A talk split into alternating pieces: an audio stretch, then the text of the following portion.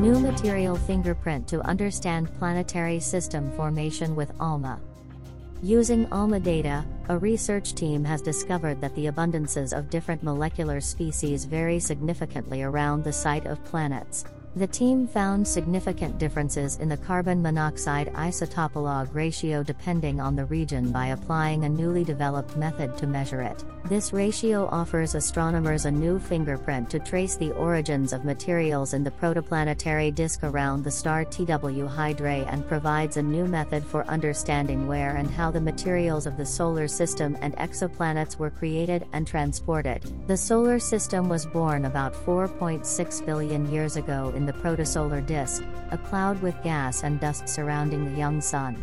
Although we are beginning to understand the planet forming processes, there are still many mysteries. Where did the materials comprising the planets, asteroids, and comets of the solar system form? And how were they transported?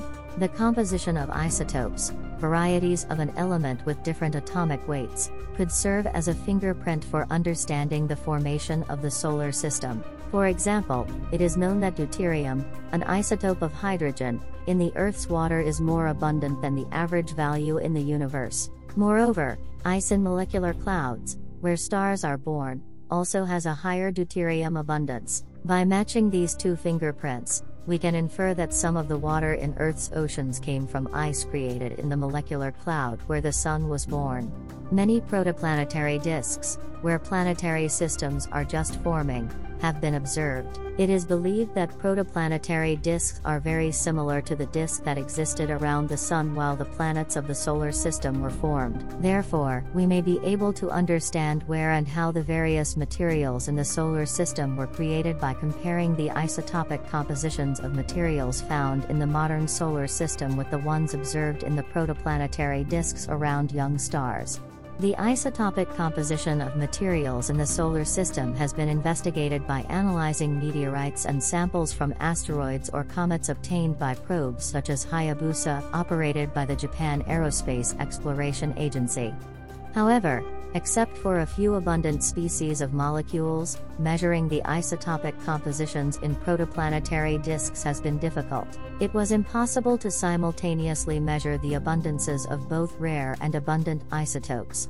The research team led by Tomohiro Yoshida, a graduate student at the Graduate University for Advanced Studies in Japan, has developed a new method to measure isotopologue ratios in protoplanetary disks using a part of radio spectra that had not been focused on previously. They applied this method to the ALMA archival data to determine the carbon monoxide isotopologue ratio, 13C, O to 12C. O in the protoplanetary disk around TW Hydrae. The target object is a relatively old protoplanetary disk. Thus, it is likely that materials in the disk are well evolved and that the carbon monoxide isotopologue ratio has changed over time. They found that the carbon monoxide isotopologue ratio is four times higher in the inner region of the disk than in the outer one. Since the balance between 13C and 12C, carbon isotope ratio, is almost uniform in many objects in the solar system, the team had expected that it would also be in the protoplanetary disk. This unexpected result suggests that the carbon isotope ratio, like the deuterium ratio, can be a useful fingerprint for tracing the origins of materials. Indeed, materials with carbon isotope ratios that deviate from the cosmic average have been found in meteorites.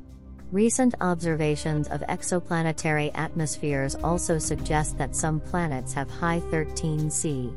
O abundances while others have low ones.